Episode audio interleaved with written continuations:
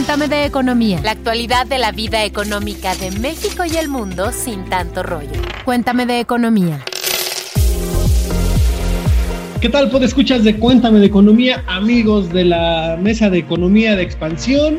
Este es el primer podcast de 2021, lo cual me da muchísimo gusto porque quiere decir que no solamente yo y los que me acompañan en este barco, sino todos los que nos están escuchando sobrevivieron el 2020, que fue bastante, bastante complicado, por decirlo menos. Termina 2020, viene el 2021. Desafortunadamente, como cada año, viene algo muy, muy complicado o algo que se nos dificulta la mayoría de las veces, la mayoría de los años, a la mayoría de nosotros. Y me refiero a la cuesta de enero. Y ahora, pues, ¿cuál va a ser el principal reto para este año? Los especialistas que consulté me dijeron que este año lo más complicado va a estar en torno a la vacuna del coronavirus y el impacto o la incertidumbre que esto va a generar en la economía. El año pasado mucha gente perdió su empleo, tuvo recorte salarial y mientras las actividades no se normalicen, ven complicadísimo que se vuelva al nivel de empleo que teníamos pre-pandemia, ¿no? O a los salarios antes del coronavirus. Así que pues ese va a ser el principal reto para este año. Y ahora bien, ahora sí, les paso el balón a mi compañero, amigo y jefe Alejandro Bazán para ver qué será lo más complicado para él o qué es lo que él ve como más complicado para enero del 2021, que siempre la cuesta de enero es complicada, pero este enero creo que tiene un toque bastante especial. Alex, ¿cómo estás? Hola Pepe, ¿cómo estás? Hola, queridos podescuchas, ¿cómo están? Hola Luz, hola nuestra productora Mónica Alfaro, ¿cómo están? Espero que la estén pasando muy bien y tengan toda la actitud para arrancar este año como se debe. Y así como dices, Pepe, cada año en México, los mexicanos nos cuesta trabajo enfrentar esa cosa llamada la cuesta de enero, pero aquí yo creo que llevamos un poco de, de beneficios, escuchamos los podcast de Cuéntame de Economía el año pasado, obviamente estamos mucho mejor preparados y nadie de nosotros está sacándose las muelas de oro para empeñarlas y poder sobrevivir este primer trimestre. Pero como tú dices, Pepe, es complicado, ¿no? Hay una crisis, hay desempleo, hay este, cómo intentamos sobrevivir o sobrellevar esta difícil situación. Por el momento, pues como, como se ha dicho, si uno no gastó de más o en exceso o se emocionó con las compras de fin de año, pues podrá hacerle eh, frente de una mejor manera a esta, a esta situación un poco complicada, compleja, pero que también implica un reto y nos, y nos exige todas nuestras habilidades, ¿no? Eh, para, para poder sortearla de la mejor manera. ¿O no, Luz? ¿Tú qué piensas? ¿Cómo estás? ¿Ya te gastaste todo, todo, todo, todo? Hola, ¿qué tal, amigos, podescuchas y compañeros? Pues estoy sufriendo un poquito porque creo que me excedí con los regalos navideños y las compras por internet. Yo les quiero decir ya, volviendo al tema de eh, la cuesta de enero, que tienen que hacer una planeación de gastos que fue lo que yo no hice esta vez. Entonces, hay que hacer a lo mejor una listita como del súper, o sea, si ustedes creen que no, no funciona, yo les tengo que decir que ese fue uno de mis grandes errores en diciembre y bueno, estos primeros días de enero. Tuve que haber hecho una lista para ver, a ver, cuáles son mis gastos, porque si no, yo empecé a gastar y no contemplé gastos fijos que yo tenía que hacer y entonces, pues esto se está descontrolando. Obviamente, quisiera que ustedes nos contaran, ¿no? Pues escuchas, pueden escribirnos a la cuenta de Twitter arroba EXP Economía, ¿cómo les está yendo? ¿Ustedes sí fueron previsores o no?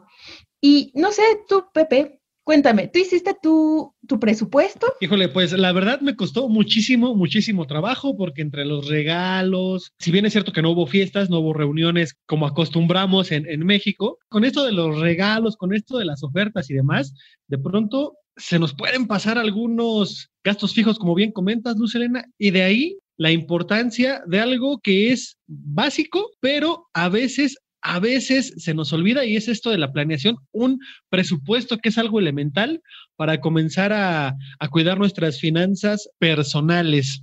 Y bueno, esto es importantísimo porque ahí tenemos que apuntar, así como si fuera una cosa religiosa, todo lo que ganamos ya sea por uno, dos o tres, o los empleos que tengamos, o los ingresos que tengamos, y uno, dos, tres, cuatro, X número de gastos que tengamos que hacer al mes.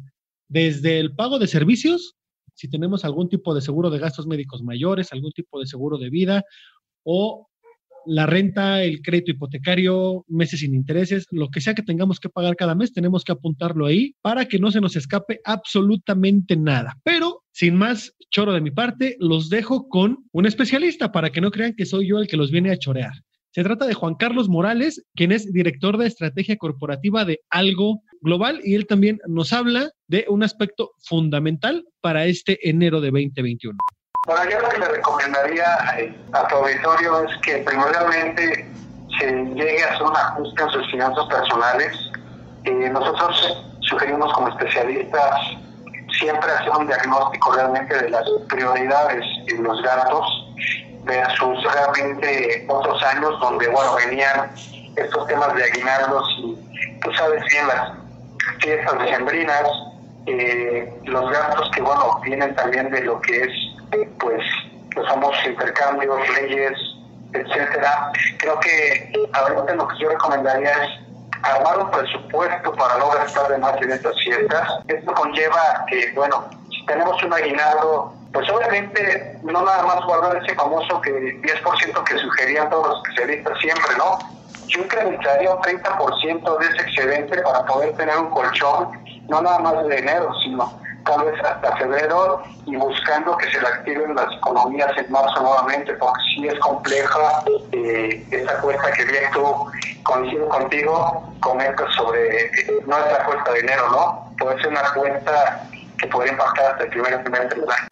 Pues así, estimados escuchas, como escucharon a, Juan Carlos, el tema es bastante complicado y yo creo que la crisis que tenemos de contexto ha, eh, pues ha, puesto más dificultad a nuestros bolsillos en estos tiempos, ¿no? Porque como sabemos, no solamente es la gente que perdió su trabajo, también hay gente que la que conserva su trabajo vio disminuidos algunas prestaciones, o sea, también hubo una, una afectación o alguien de la misma familia, la pareja, el tío, la tía, el papá, la mamá, desgraciadamente perdió su empleo. Entonces, eso, eso nos implica o nos obliga a, hacer, llevar un control más, más ferro sobre nuestros gastos, ¿no? Eh, a mí me recuerda una cosa que decía el gran, el oráculo de Omaha, que como ustedes saben es Warren Buffett, que es, antes de comprar algo debemos de preguntarnos, ¿qué pasa si no lo compro? Y si la respuesta es nada, pues simplemente no lo necesitamos. O no lo sé, Elena, ¿tú qué, tú qué, qué compraste? ¿Cómo, cómo, ¿Cómo estás enfrentando esta cuesta de enero? A ver, dinos. Eh, yo en un principio recurrí al crédito hasta que vi que se me iban a acumular los meses sin intereses y ya opté por una opción que es, si no tengo ese dinero, no lo compro, a menos que sea algo que, como bien dices, ultra necesite.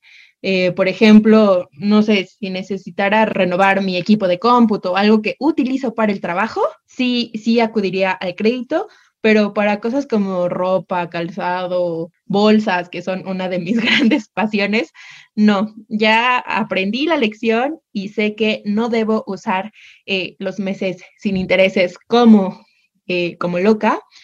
Te digo, si no tengo ese dinero, no lo compro. Y fíjate que yo hablé con Daniel Urias, quien es eh, un experto también en este tema de finanzas personales y tiene un blog llamado Cultura Financiera. Y él nos va a hablar de cómo hay que evitar el endeudamiento con la tarjeta de crédito y cuál es su importancia.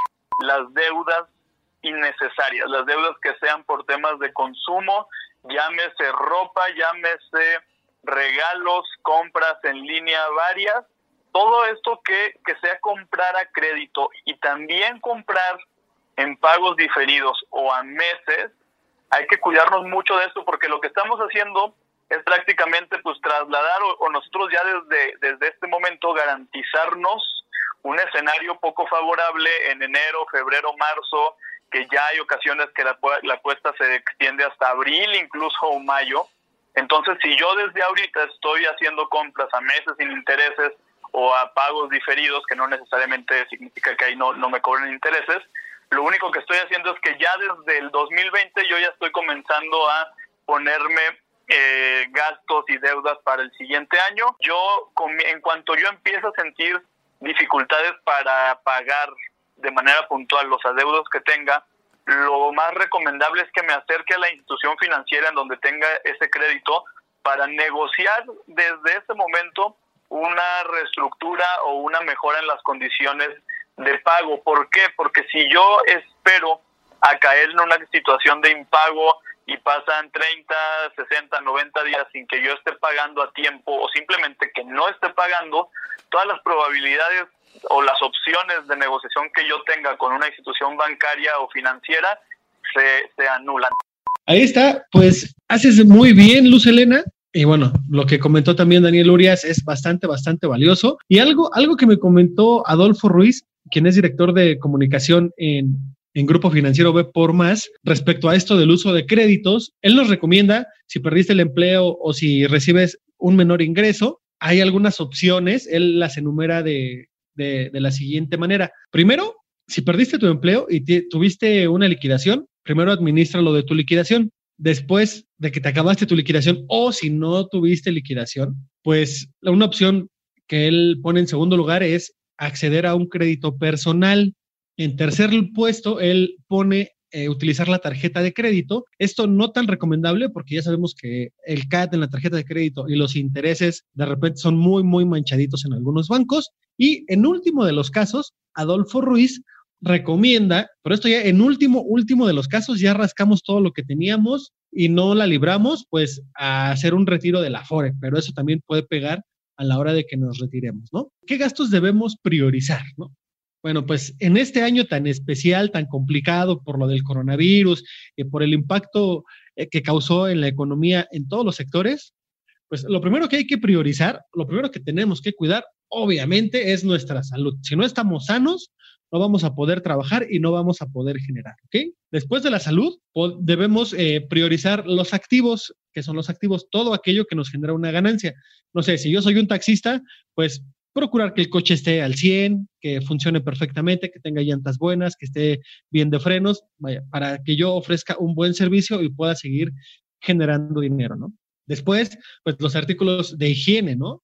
que tanta, tanta importancia cobraron el año pasado, ya saben, ¿no? El, uso de gel, lavarse las manos frecuentemente y demás. También, pues la escuela hay que cuidar si hay, si estamos estudiando o si tenemos eh, dependientes que estén en etapa escolar, pues también procurar que tengan todo lo necesario para cubrir con esta obligación, ¿no? El caso de banda ancha en una computadora o dispositivos móviles que sean capaces de soportar pues, las plataformas con las cuales se llevan a cabo ahora las clases, ¿no? Zoom, Google Meet o lo que la SEP haya puesto a disposición. Alex, ¿hay algo que se me esté pasando de lo que tengamos que cuidar? ¿O tú ya tienes también todo cubierto? ¿Cómo vas en ese sentido? Pues también estamos batallando. Hay una austeridad franciscana republicana aquí por donde yo vivo, que la verdad sí nos está pegando rudo, pero el objetivo es salir adelante y solamente consumir lo estrictamente necesario. Pero ahora, no, no todo el punto es eh, jugar o, estar a la defensiva, ¿no? Porque también, si, si, fueron de, los, de los podescuchas que estuvieron escuchando Cuéntame de Economía el año pasado, pues obviamente tienen muchas herramientas para decir, bueno, yo estoy sobreviviendo, estoy sorteando bien la cuesta de enero y tengo ahí un dinero que puedo ocupar en, en, en alguna inversión o en algo. Y como sabemos, ahorita la economía mexicana, si bien ya no está tan mal como el año pasado y ahorita la perspectiva ha mejorado mucho con la, con, la vacuna, este, que se espera que sea un proceso lento pero exitoso, entonces la recuperación económica empezará tomando gran fuerza. ¿Y ello qué conlleva? Que también se presentarán oportunidades de inversión. Así que si tú eres de esas personas que jugó bien este, todos estos meses y tiene la oportunidad, porque también es una oportunidad y es un lujo también en estos momentos de poder invertir algo, pues los invito a escuchar qué es lo que nos dice Juan Carlos Morales sobre la inversión y el ahorro en esta cuesta de enero. Que busquen la posibilidad de invertir esos ahorros, no nada más que estén en el colchón, que estén guardados en las famosas tandas que son muy comunes en México y en las cuentas tradicionales bancarias, sino que realmente ellos busquen que ese dinero trabaje de manera más inteligente para ellos, hablando en este sentido de esta época del aguinaldo. Así es, escuchas. Recuerden que lo primero, lo primero es pagar las deudas. Entre menos deudas tengamos, más dinero vamos a tener para enfrentar cualquier problema. Eh, no se olviden de, este, de esta importante cifra que deben ahorrar mensualmente. Yo sé que a veces parece imposible, pero la recomendación aquí es, en cuanto caiga eh, su quincena, como sea que ustedes cobren, destinen desde ese momento una parte al ahorro, como si fuera un gasto, porque si no, Imagínense que ahorremos lo que nos sobra y pues hay veces que nos gana la emoción y no nos sobra nada de dinero y entonces no ahorramos y esto se vuelve en un círculo vicioso bastante complicado eh, que no, no, no es muy recomendable. Acuérdense que desde el momento en el que ya estamos eh, decidiendo si pagar la luz, el teléfono o pagar mis deudas con alguna tarjeta de crédito, por ejemplo, ese es un indicador de que ustedes ya están sobrepasando su capacidad de endeudarse. O sea, tengan mucho cuidado. Cuando ya estábamos decidiendo entre comprar mi cereal favorito o pagar la tarjeta, ese es un claro indicador de que las finanzas no están yendo nada, nada bien y de que hay que echarle mano, poner cuidado a lo que estamos haciendo. Eh, también eh, otra recomendación es, en la medida en lo que puedan, aumenten sus ingresos. A lo mejor la venta por catálogo les parece algo eh, pues que eh, muy una opción muy viable porque pues requiere de un tiempo que tú podrías tener libre. Hay plataformas en internet donde tú puedes dar clases, ¿no? Si tú eres buenazo en algún tema, puedes ahí ofrecer tus clases ya sea de inglés, de francés. Yo sé que Jimens habla muy bien francés, entonces ahí puede generar un muy buen ingreso. Y, y pues no se cierran las ideas. Me parece que esto también requiere de constancia y no se desesperen. Esto es un gran camino que hay que recorrer y pues nada, espero que ustedes nos cuenten a través de nuestras cuentas de Twitter cómo están enfrentando esta cuesta de enero. Díganos también si estos consejos les han servido. Pepe. Pues díganos también si ustedes tienen algún otro consejo diferente al que nosotros hayamos dado. Y ahí nada más para rematar un poquito lo que decías de la capacidad de endeudamiento, Luz Elena, los expertos recomiendan que eh, no, no te debes endeudar más allá del 30% de lo que ganas. Es decir, si ganas, no sé, 20 mil pesos, que tus deudas mensuales no sean de más de 6 mil pesos, que ese sería el 30%, para que puedas tener finanzas sanas, para que puedas cubrir tus gastos fijos, servicios, escuela, algún seguro, demás, y también tengas la capacidad o la posibilidad de poder destinar una parte de tus ingresos al ahorro, a la inversión y también pues para darte algunos gustos, ¿no? Porque no todo es trabajar para pagar, y trabajar para ahorrar, para invertir, sino también se vale que de, de, vez en cuando nos demos nuestros gustitos, ¿no? Así que, pues antes de despedirnos, a mí me gustaría reiterarles la importancia de ahorrar. Los especialistas, los expertos también recomiendan tener un colchoncito, un guardadito. También, puedo escuchar, nos gustaría saber si ustedes tienen alguna otra recomendación para enfrentar la cuesta de enero, algo que no hayamos dicho en este episodio. Compártanla con nosotros a través de la cuenta de Twitter arroba EXP Economía o al correo electrónico economía arroba expansión.com.mx. Y bueno, antes de terminar, vámonos con eh, la gustada sección. Cuéntame tus dudas. Vamos a ver qué es lo que nos han preguntado. ¿Cuál fue la primera pregunta de este 2021? Y la encargada de responderla va a ser mi compañera y amiga Dainzu Patiño. Yo sé que la extrañaban y por eso no se podía quedar fuera de este primer episodio del año. Cuéntame tus dudas. Tú preguntas, nosotros te contestamos. Hola, podescuchas, yo soy Dainzu Patiño, reportera de la Mesa de Economía. Bienvenidos a su primer Cuéntame tus dudas del año como nuestro máximo deseo de este 2021 es que ustedes tengan resueltas todas sus dudas sobre economía, vamos a empezar con una duda meme. Así es, una duda meme que circula por redes sociales y que consultamos con Marco Viado. Marco Viado es jefe de investigación económica para América Latina en Barclays. La pregunta meme es la siguiente. Yo a los 5 años. ¿Y por qué no imprimen más billetes para terminar con la pobreza y ya? Yo a los 25 años. ¿Por qué no imprimen más billetes para terminar con la pobreza y ya? Entonces fuimos con nuestro especialista y le preguntamos, ¿por qué no se soluciona la pobreza simplemente imprimiendo más billetes? Esto fue lo que nos respondió. Vamos a pensar que por un momento lo podemos hacer. Supongamos que le damos un billete de 500 pesos a cada persona que vive en la pobreza. Todas estas personas irán a los mercados a comprar comida, alimentos, etcétera. Ya lo hicimos una vez, lo tendremos que estar haciendo varias veces. Supongamos que lo hagamos una vez a la semana. Lo que va a pasar es que toda esa, esa demanda que no estaba respaldada con producción de bienes y servicios va a terminar aumentando los precios. Y de hacerlo de manera continua, pues simplemente va a disminuir el valor de esos 500 pesos. Si antes esos 500 pesos compraban, suponiendo, eh, un kilo de manzanas, después podrán comprar solamente medio kilo y después ya no va a alcanzar para comprar absolutamente nada. Todo lo que no está respaldado con alguna producción o que proviene de algún ahorro de la economía real, es imposible que sea sostenible.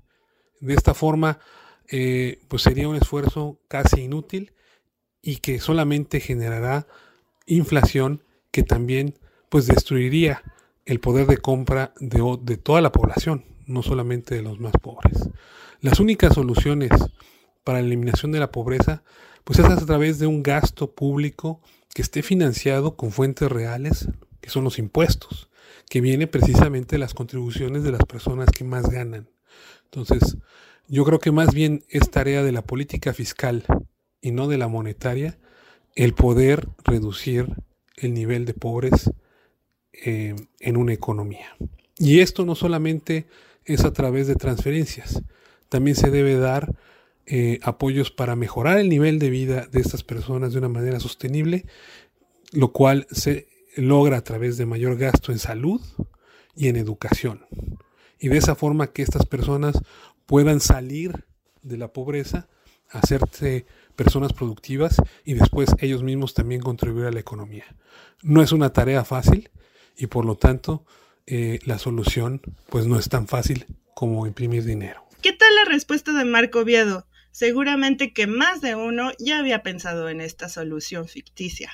Sigan mandando sus dudas a través del hashtag Cuéntame tus dudas y a través de la cuenta arroba Economía en Twitter. Antes de irme, quiero contarles que vamos a tener una nueva sección en el próximo capítulo. Esta se va a llamar paréntesis.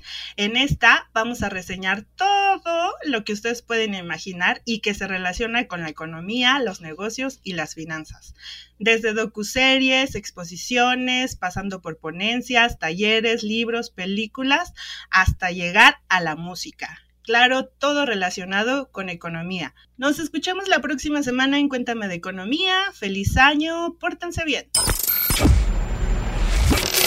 Cuéntame de Economía, un podcast de Grupo Expansión.